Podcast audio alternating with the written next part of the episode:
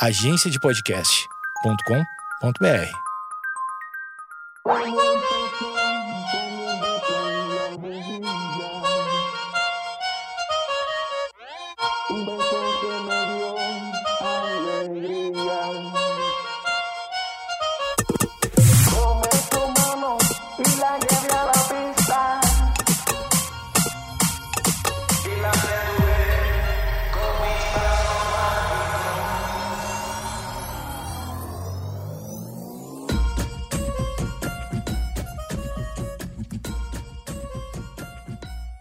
bem, começando o episódio número 70 do Projeto Mendas, encarando aqui uma fera da comédia, uma fera, olha aí, bicho, fera ninguém nunca mais usou fera desde o, o Bolsonaro que disse que seu filho é uma fera das redes sociais. É, eu achava que, que era só o Faustão que usava, mas não, é um termo que se foi levado aí até os altos cargos da política brasileira. Começando o Projeto Mendas, episódio número 70, eu sou Eduardo Mendonça, arroba Edu Mendas em qualquer rede social. Ah, lembre de assinar esse podcast no iTunes, no Castbox ou no Spotify, onde quer que você esteja ouvindo, você assina, porque é de graça, né? É importante dizer que é de graça. A gente eu penso que a assinatura é um troço pago, mas não. Esse é de graça, você me ajuda a fazer esse podcast crescer e crescer e eu virar um influencer. E aí eu vou ganhar muito dinheiro às suas custas, mas eu vou te agradecer sempre. Eu respondo todas as mensagens no direct e no e-mail edumendas.gmail.com. Quem ouviu ontem, eu estava conversando com Marcito Castro, comediante e professor de história, ou professor de história e comediante, enfim, a gente não sabe bem a ordem dos fatos, e hoje eu continuo conversando com ele. Marcito, tudo bem? Tu tá bem? Tô bem. Eu quero, antes de te perguntar, eu quero uma surpresa que nem tu sabe. Ah, o pessoal que tá ouvindo Edu há muito tempo aí, como eu sou professor de história, história é memória, memória é vida, memória é o fio, né? É a teia que nos liga do passado para o presente, a gente se mantém vivo pela memória. Isso é né? uma, que poesia, isso é narra. isso é uma poesia? Ah, como é que tu sabe quem tu és? Quem é o Eduardo? Quem é o Marcito, né? O que faz o Eduardo Eduardo? A memória dele, o passado dele, aquilo que narram para ele, ele, o que ele fez dele mesmo, o que ele é hoje. E a história da sociedade é isso também, né? Nós somos o que somos hoje pelo fio que nos liga. E não ter memória, não ter história, acaba fazendo com que a gente deixe o passado ruim, às vezes, repetir. E às vezes um passado bom né, não se repetir porque a gente simplesmente não consegue pegar esse fio da nossa memória. E falando nisso, fiz todo esse caô aqui para dizer que eu conheço o Eduardo desde 2008, porque a gente fez um projeto de uma peça de teatro ultra, hiper experimental. Só entendida no sul da França. E aí o seguinte, aí é o seguinte, deixa eu contar pra galera que não sabe, eu era garçom na época, eu tinha dito já que eu fazia mil coisas, e aí tinha uma cena inicial que era um espetáculo de meninos fazendo uma abertura. E naquele dia eu tinha um trabalho Contextualiza, né, cara? da- Contextualiza. Teu professor de história É. contextualiza. Papel Gené. a- a- é. Era- Depois ele vai continuar, deixa eu só É. pra não perder essa raciocínio. É. Aí o início da peça eram os meninos, que nós estávamos lá, eu e o Eduardo, mais algumas, uma, uma galera lá. E aí na peça, isso 2008, e aí na a cena inicial seria esses meninos fazendo uma dança, uma coreografia. E eu não pude participar do ensaio porque eu tinha que trabalhar de garçom. Eu, minha mulher estava grávida na época, meu filho, e eu não fui. E aí acabei ficando de fora, porque fechou, nunca esqueço, três pares, seis rapazes não sei. E aí eu fiquei triste, mas depois fiquei sabendo que aquela cena inicial, os meninos, né, ficariam pelados no final da festa. E era julho. É que imagina você né, ficar A pelado em julho em Porto Alegre, né? Bah, é complicado, né? Fica uma coisa É. meio. E aí eu lembro do Eduardo. Eduardo, uma galera, eu lá olhando lá, né? Os homens pelados no inverno de julho. É uma memória boa que eu tenho do Eduardo. né? Memória, eu vou dizer, a minha imagem, sabe que, sabe, que resume eu pelado nessa peça? É assim, é uma, um pequeno pico de uma montanha no Mato Grosso. Isso é mais ou menos a imagem de eu pelado é, em 2008. Não É. tinha esse troço de tosse higiênica. Esse troço... É Não, coisa realmente. moderna, é coisa moderna. Realmente, era um teatro experimental, né? Um teatro realmente. Quem Pô. visse aquilo. Mas era, uma, aí- mas era uma peça é, em cima de texto do Jean Genet, que era um, um, um maldito francês, Maldito assim, francês, né? da marginália Marginália. política, ideológica, sexual, o cara era um homossexual ladrão nas ruas da França. E a gente fez essa peça, né? É, o embasamento da peça era incrível, mas tinha essas cenas. É, beijar. Eu, eu, eu foi a primeira vez que eu beijei um cara na boca, né? Que foi Foi, na, na- Eduardo, aquela vez, ele realmente. Ele... Depois já beijei muita gente na boca, É. muitos homens na boca, inclusive em- em espetáculos ou, ou gravações. Inclusive, o último espetáculo que eu beijei gente na boca foi o Pedro Manioto. Ah, é? A peça que, Ah. inclusive, eu dirigi, que é o Alcemar Amassado Perdido. Ou seja, É, eu ele me coloco. dirigiu a peça justamente porque que deu a ideia do beijo. Ele, ele é o diretor, Mas, então deu, ele mas, encaixou, né? mas deu um efeito cômico incrível. e uma realização pessoal, então. É isso aí, então eu sou, eu lembro do Eduardo há muito tempo. Quem acha que agora a gente se conhece há muito tempo, Conhece há muito tempo, mas ficou muito tempo também sem se ver. A gente se reencontrou na comédia. se reencontrou na comédia. É, propriamente, que foi é, no lance do, do stand-up. Ainda que eu não faça stand-up comedy assim, propriamente na, na, na- na forma como se espera, às vezes eu faço uns papéis de MC, né? Que é, que é o cara que fala com a plateia, que interage com a plateia e tal. Sim. Então eu acho que nessas que a gente. Sim, foi uma vez lá no Extinto, agora, nesse caso, Bardo. O bar do Comedy, que agora é o bar do Panquecas. Agora é o bar do Panquecas, né? É. Enfim, é. E aí eu lembro que aquele dia era, tava lá de MC, mestre de cerimônias, tava o Breyer, Vamos ver, Rafael Campos. Campos, acho que não sei lá, Rafael Campos. E aí o Carlinhos Gota tava junto também. Aham. E aí eu fui de open, assim, que era, né? Open mic. É, foi muito né? bem. Eu me lembro que Eu foi muito bom. Aí a galera gostou e tudo foi, né? Muito bom. Bom, cara, a gente falou ontem, né, no episódio de ontem, sobre, sobre o lance de stand-up, como tu fez a, a, a transição, não é a transição, mas tu conseguiu aproveitar das tuas aulas é, o material pra transformar em show, em piada, e tu chegou a, Sim. sei lá, a ter duas horas de material Sim. tranquilamente experimentado. Como professor de história, eu te pergunto assim, o que que, agora indo para um assunto um pouquinho mais sério, Tá. que- o que que tu tem visto, assim, da, da situação política do país, o, como os professores... Tu tá na pele do professor, tu é Sim. um professor. Sim. Como é que o professor de história, especificamente, É. que está no olho do furacão de- de- desse governo aí, ele, ele se vê? Como é que tu te vê? É. Na verdade, isso é muito, muito. A pergunta é legal porque, inclusive, quando eu faço, quando eu migrei para stand-up, eu procurei não ficar nessa coisa do professor. Eu não queria ficar o stand-up do professor, meu, para que o meu público, o meu show fosse vinculado a isso, né? Tanto é que a maioria dos meus textos já nem falo de história mais, não falo. Eu vou tô incrementando devagarinho, botando uma coisa que outra que eu tenho, mas são coisas que eu procuro diferenciar assim para não ficar marcado por isso. Mas sala de aula é complicado, né? A gente já sofreu algum tipo de, de já sofreu um bullying Ah, ah. virtual, cara, uma vez. bullying virtual? Mas isso por causa da mudança de governo, é recente? Ah, não, não, não, não. Mas por, por motivos parecidos, assim, tá? Porque, na verdade, há, um, há uma coisa, né, hoje em dia, tá? Que é isso antes da- até da mudança do governo, que eu era meio ingênuo até, né? Eu sempre achava que pós-ditadura militar, que no momento de democratização, o professor não só pode se posicionar em socia- rede social, mas como deve, né? Ele não tem problema falar de política é uma coisa necessária. Então a neutralidade ela não existe. Eu sempre digo a pessoa que é neutra ou ela é muito mal informada ou muito mal intencionada. É, Certo. porque cara, as pessoas, o cidadão tem que gostar de política, fala de né? algum lugar, ou seja, lugar geográfico, lugar político, lugar sociológico, a gente tem experiência. Tá? E o professor tem isso. É claro que, que, que existem as críticas que o professor, como fica ali com os alunos na sala de aula, a opinião dele forma aquilo, ele acaba sendo, como é que é, os alunos que são público cativo dentro de uma sala. Isso. Mas a gente sempre é, a opinião, a gente sempre está sendo, tendo alguém formando nossa opinião, a gente sempre tem alguém, de alguma forma, ah, colocando ideias com a gente, que a gente acaba absorvendo de uma forma ou outra. Então, ah, a tendência atual de- que eu vejo né, nesse governo tal que tem uma linha política, ideológica, que procura uma educação sem ideologia, é totalmente ideológica. Com, Pois é, isso colocando- é, é uma coisa que, eu, que, eu, que eu penso muito assim, tipo, é quase que o ateu fervoroso, ele também é, é meio que um crente, né? De certa forma, né? Não, É é, e, aí eu vejo esse governo dizendo, nós queremos acabar com ativismos, queremos aca- acabar com ideologias. Isso é um tipo de, de É uma ideologia. ideologia, é uma ideologia. Mas ela é velada? Tipo, se nós não temos ideologia, esse ufanismo patriótico Não, ela, meio... ela tem, ela tem, né? Nós temos ah, o presidente, né? A linha política dele, ele é, digamos, simpático, né? Uma, uma ideologia, uma ideologia mais da direita, e não só uma direita na linha econômica, legal, mas uma direita moral, uma direita em costumes, uma direita que muitas vezes demonstra um certo saudosismo de, de momentos de, de uma conjuntura de um regime mais fechado, de, de, de mais coisa mais policialesca, e muitas vezes usa isso, usa a insegurança, usa né, a, digamos, essa publicização da insegurança o tempo inteiro como uma justificativa para promover a necessidade de uma coisa mais fechada, mais disciplinada, e, e o professor, né, aí que a gente, eu, eu entrando, eu estava me enrolando aqui, né? Mas o professor, por exemplo, mais vinculado à esquerda, que geralmente o professor de história tem essa coisa mais de ser de esquerda e tal, isso é um assunto também para outro momento,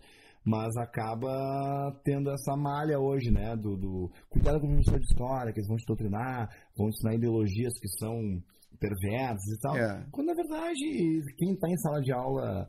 E outra coisa, achar que o professor é um, um- alguém que doutrina o aluno, que faz o aluno pensar, essa pessoa imbeciliza o aluno. Acreditando que o aluno não tem capacidade, Capacidade. crítica, como se não fosse um robô que saísse reproduzindo o que o professor fala. No momento que alguém acha que o professor doutrina o aluno, essa pessoa está desrespeitando a capacidade de, de- de absorção do, Sim, do adolescente. de E outra, e, e outra coisa, assim, é uma pergunta sobre doutrinação, tá? Aham. A, a doutrinação, ela pode partir de um, de, de um indivíduo, assim, é, tipo, porque quando um cara diz assim, ah, o cara tá te, tá te doutrinando, tá? Me parece que tem uma, uma organização, né? Uma organização por trás É disso. Eu não uma sei coisa se meio- Marx não tá te. Não tá falando contigo através dos seus herdeiros intelectuais, não sei qual, que, Não, qual, é que é. Eu tenho uma coisa que eu não tô sabendo que tá acontecendo. é isso. Eu sempre brinco, né? Que eu sou de uma geração que dou aula desde 2000 e 2010, né? E há doutrinadores de esquerda, bah, se eu sou essa geração, eu sou de uma geração muito incompetente, né? Porque a situação que Porque não eu de faço direita. direita, né? Então, Os piores né? doutrinadores. Então, o pessoal secreto do meu grupo lá de doutrinação, Marcito, tu tá demitido. É. Tu, né? Nossa, nossa seita secreta mágica, né? Pô, a gente, tipo, ó, tu toca de Che Guevara, banda MST, tu já tá aí com, com, com o manifesto comunista. Pô, tu canta a Internacional Comunista em toda a aula, tu manda a galera. Pô, e, ninguém. que gente é boa, Marcelo, Porra, né? os caras estão votando na direita. Aí os caras botando na direita é um péssimo doutrinador, né?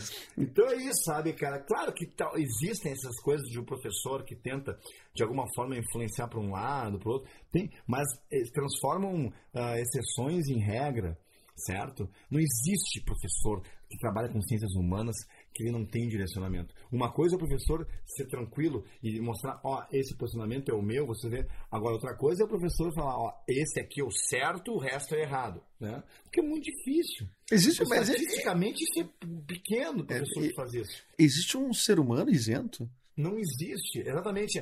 A defesa da isenção é ideológica. É. Já dizia o João Baldo Ribeiro no livro A Política. Quando tu não gosta de política, isso é uma atitude política.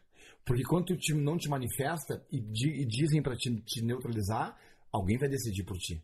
Aquela frase máxima, né? Quem não gosta de política é governado por quem gosta muito.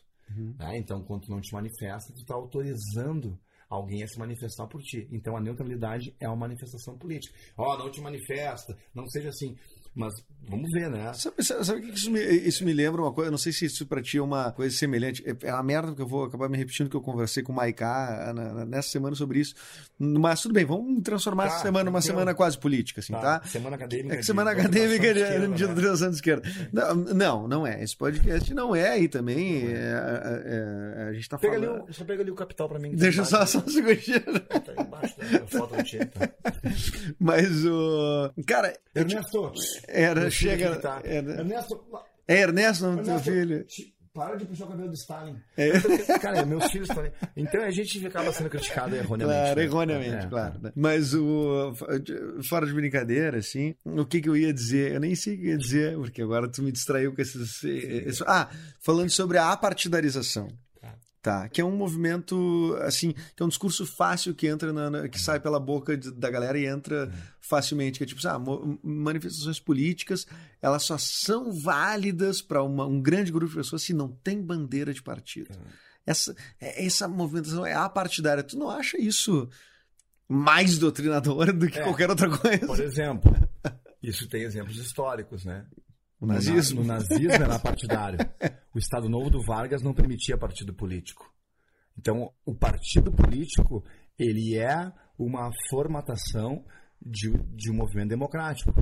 Tá? Tu te manifestar através de um partido é algo constituído pela lei, é algo de uma conquista democrática. Se o partido é ou não corrupto, se o partido tem alguma tendência desagradável, vamos discutir isso. Mas a Mas, gente agora a manifestação partidária ela é essencial. Inclusive, muitos partidos políticos, olhando para o Brasil, foram importantes para o processo de redemocratização no Brasil, importantes para defender a democracia. Porque, por exemplo, como é que se vota no Brasil, como é que se elege um presidente, como é que se transforma ah, um governo em outro? Através de partidos. Muitas vezes os, os próprios governos tentam por uma tendência que o Brasil tem, que se é assunto para outro, outro dia também, mas a personificação da pessoa, né, do presidente, isso é muito da época da Era Vargas, as pessoas descolam, talvez muitas pessoas que votaram no presidente não sabem o partido dele, porque hoje em dia é muito vinculado à pessoa, mas os partidos políticos são, a, são parte constituinte da democracia, então ter partido é bom. Sim, e essas bandeiras têm que estar levantadas. Tem que estar né? levantadas, entende? Tem que estar levantadas. Agora, Porque tem que elas- cuidar para que o elas- partido não seja, digamos,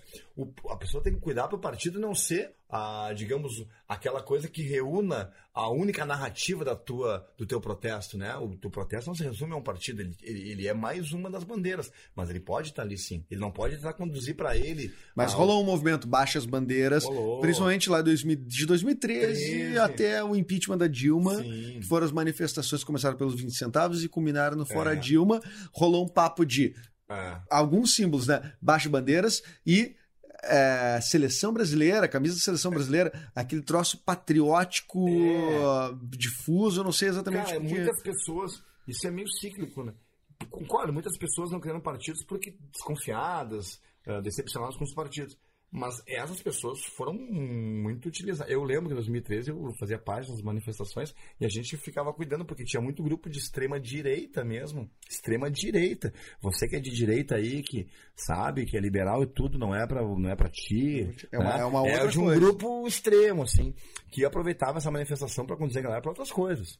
Entende? A partidária, sem partido, sem bandeira, o ultranacionalismo, o fanismo, o são tendências O, fascistas. o, o ultranacionalismo, é, ele culmina em, É, em porque- coisas como o nazismo, assim, da Claro, vida. porque, por exemplo, a a- o reforço né, do- da, da nação, da pátria, ela é um pé na xenofobia, né? Aham. Ela é um pé na... na, na, na- Para que essa, a Né? E o gente... que é ser nacionalista? É também estar de acordo com os princípios que é de um nacionalista.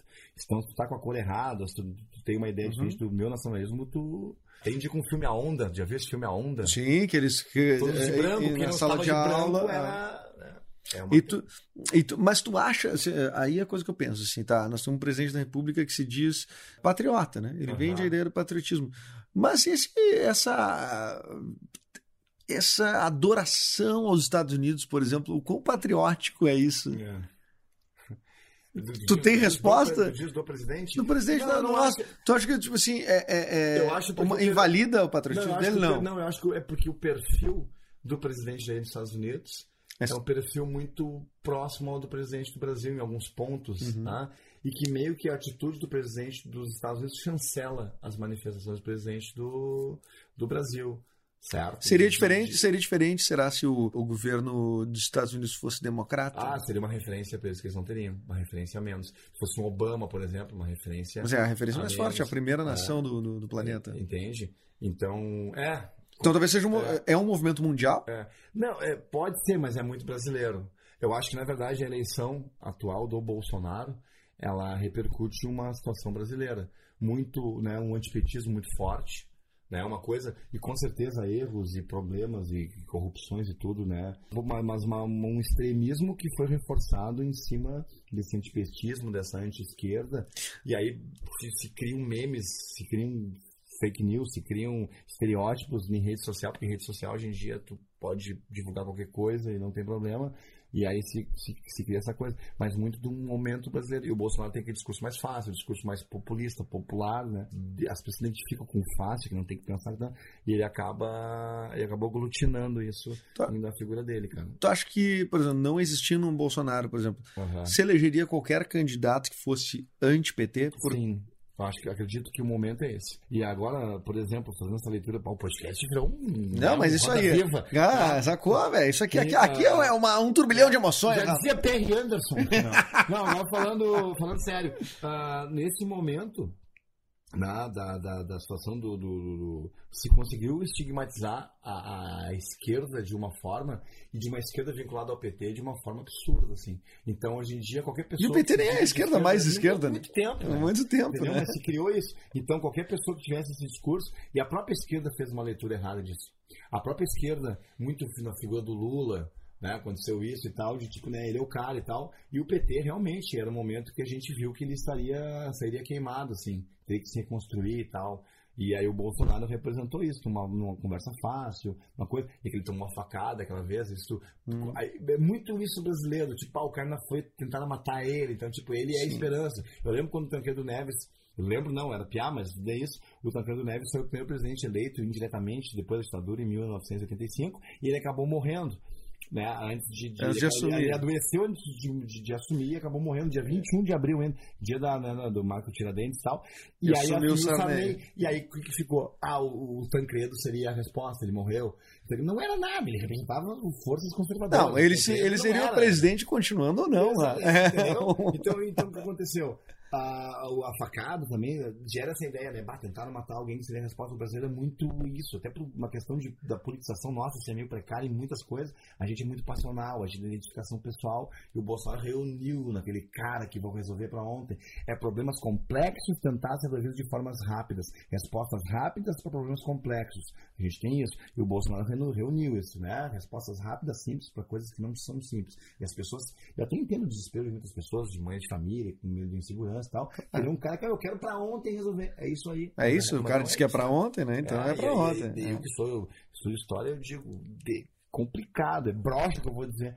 Mas as respostas rápidas, elas mo- emocionam, mas não resolvem nada. Né? As coisas são mais complexas. Só pra tu dizer, tu não ficar dizendo que é, é tudo seriedade e É, política é, nesse podcast, a minha pergunta é: este, essa situação atual política do país gera texto de stand-up? Ah, me perguntaram, Marcos, como é que fica a tua profissão agora com o Bolsonaro? Eu falei, bah, agora que eu tô no stand-up. Só melhorou. maravilhoso.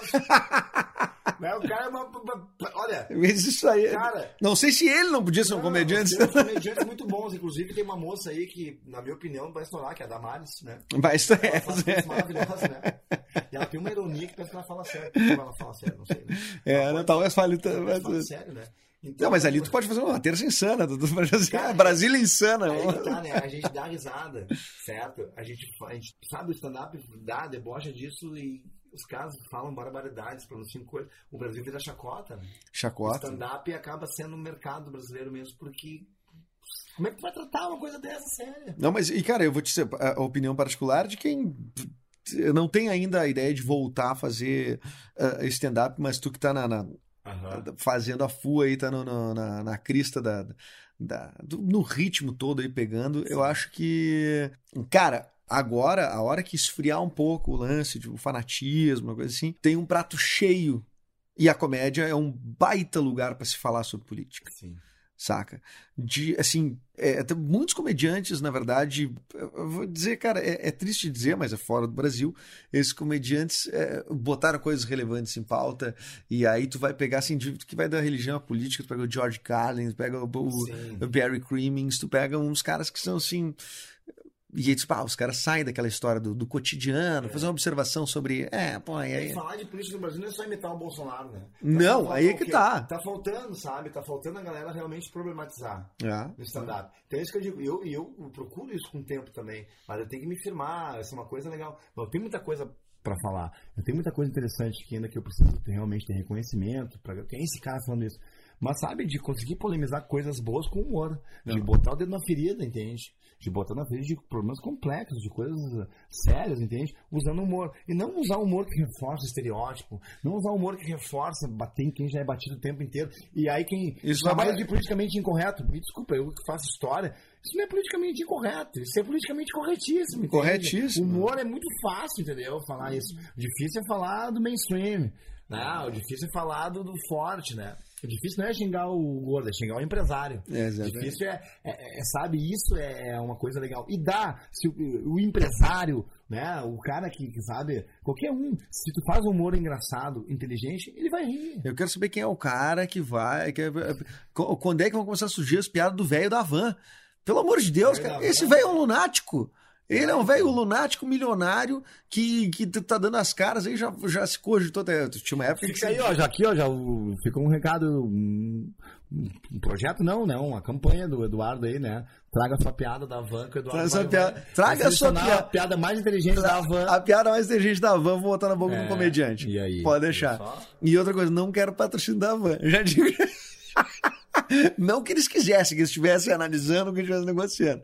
A não ser que, be- a não ser que, cara, assim, não, eu vou fazer uma estátua da liberdade na frente da tua casa. E aí eu acho, eu vou achar legal pela Ah, piada. Eu pela vou- piada é pela legal, piada é. legal. Mas não, fora de brincadeira, eu acho que tem muitos alvos, e não vou dizer assim como, ah, como uma coisa.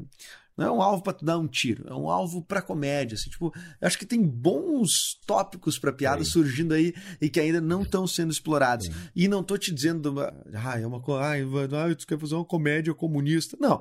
Todos os governos, os comediantes bateram, E vão- bateram E em. vão se cagar. em Aí quando o cara quer falar, fazer comédia de negro, de gordo, de, de gay. Aí tudo, os caras vêm Aí é liberdade. Aí quando o cara quer fazer uma comédia da van, ah, é comunista. É. Entendeu? É o contrassenso. É o contrassenso. Se é inteligente, tem que. Tem que fazer. Então é isso que eu digo, é desafiar a galera a fazer comédia com outros pontos também. É. Bom, cara, o- o- outros pontos também. Se fez comédia até durante a ditadura militar, cara. Então, Se é assim. inteligente, vai. Ser inteligente. E, e outra, também é parte da- da- do trabalho do comediante tornar-se hábil a ponto de sobreviver fazendo comédia. Isso. E, é, é com essas restrições, Claro, com essas claro. né, perseguições, entre aspas, mas a comédia é uma grande forma de Da gente da mensagem. gente mesmo, né? É. Da gente botar a gente no divã. Exatamente. O comediante é um cronista da realidade, a gente consegue botar pra fora o que tá acontecendo com a gente no humor. Ah. Então, o comediante não pode se, se, se, sabe, abrir mão disso aí. É, Eu é, acho é. isso certo. Bom, o desafio do. do, Gostou a piada do velho da van? É porque eu só vi o Ciro Gomes agora falando mal do velho da van, chamando ele de velho da van. Inclusive, depois eu vi que virou um meme, que ele é o velho da van, mesmo até ele agora começou a chamar de velho da van. Então, ah, então. Mas, cara, é, é- cara, queria te agradecer a presença que nós estamos terminando aqui a, a nosso segundo episódio aqui juntos. Acho que a gente poderia falar três, quatro horas, mas hoje vamos, vamos, vamos terminar por aqui. Vamos terminar. Mas foi muito, foi muito legal aí a conversa que o Eduardo acabou, né? Bom, Acabei, eu gostei, acabei. Tu ficou chateado. Mas Não, vou, te, gostei. vou bom. te dar mais uma Heineken aqui, cara. Não, Heineken. Uma Heineken. Não, a Heineken é capitalista, né? Vamos tomar uma, uma glacial, de repente. é, Mas vou deve ser uma- capitalista, Tu viu né? o cara da Dolly tá de cara com a Coca, né? Estão detonando ele, né? O que aconteceu, Ah, uma cara? coisa aí de, de, o cara da Dolly foi processado, mas que é uma... uma... Não acredito, cara. Não como tá nada, rolando esse, esse troço. Tu vê, né? Os grandes Você sempre. vê Dolly na Alemanha, na, na- na Itália, não vê Não. por quê? Coca-Cola baniu, né? Coca-Cola baniu a Ah, Dolly. o Dolly tá nem em qualquer lugar. E o Dolinho não tá por lá, então. E aí, cadê o Dolinho, né? Cadê o Dolinho? Exatamente, Grande expressão da. O Dolinho na, na, na, co- na Copa? É, não tem. Marcito Castro, divulga aí tua, tua, tuas redes Tá, sociais novamente. Sigam lá ó, no Instagram, que é a principal rede que eu uso pra, pra comunicar meu material, pra divulgar meu material. Arroba Marcito Castro no Instagram. E também tem um, um canal no YouTube que é Marcito. Só botar Marcito lá vai aparecer lá, eu com o microfone na mão, falando um texto, uma piada. E aí segue lá e vamos trocar ideia e que sempre tem coisa nova, material novo lá. E tem divulgação do meu trabalho, da minha agenda também.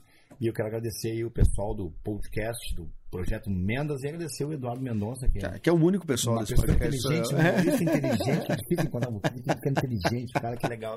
Inteligente de esquerda, não entendeu? É isso aí. Leandro inteligente de esquerda. Eu sou do tempo que esse inteligente é de esquerda, então ele é inteligente. tá? Então é isso aí. Não gostou, vai ler. É, não gostou, vai ler. Que ler Clássico. Foucault, Marx. Não, e não te fiz a pergunta, né? Tu, é, Qual a pergunta que que eu, que eu- Não, não, não. Uma que eu ia te fazer, que eu tinha pensado antes, que era se tu, tu é um cara que poderia fazer um trabalho semelhante, talvez na comédia, até o do Eduardo Bueno, Peninha, né? Ah. Ainda que ele não se. Eu acho ele muito legal, cara, porque ele É? é muito original. Ele não se pô, ele fala de todo mundo, mas É. ele é um cara que, que tem um formato legal. Eu gosto do É. Peninha. Eu, eu consigo. Ele não forma a minha opinião, Sim. mas ele esteticamente é um cara que Interessante, podia né? aprender com ele. É. Entendeu? Eu consigo separar CNPJ, CNP, CNPJ de CPF, sabe? Aham. Ele é um cara que eu acho um genial para Ele melhorou muito a comunicação do historiador. E, ah, o cara é direitoso. Pô, não interessa, o cara que pode ser o que quiser, mas ele, ele, ele comunica bem e tudo, entendeu? É. Tem que debater, gosta. Ah, eu acho que tu teria um bom podcast. Sei lá, cara. eu acho que sim. Fica, fica frio que nós vamos fazer um lance. De repente, Tá. vamos pensar alguma coisa aí, né? Feitoria, obrigado aí pela tua participação, Marcito Eu Castro. agradeço. Bom, ah, se assine esse podcast, né? O Projeto Mendas. É, você deve estar ter, terminando a semana e dizendo, isso é um podcast comunista. Mas não é, isso é um podcast de, de- é um podcast livre. Isso sim é um podcast livre. Lula livre, né?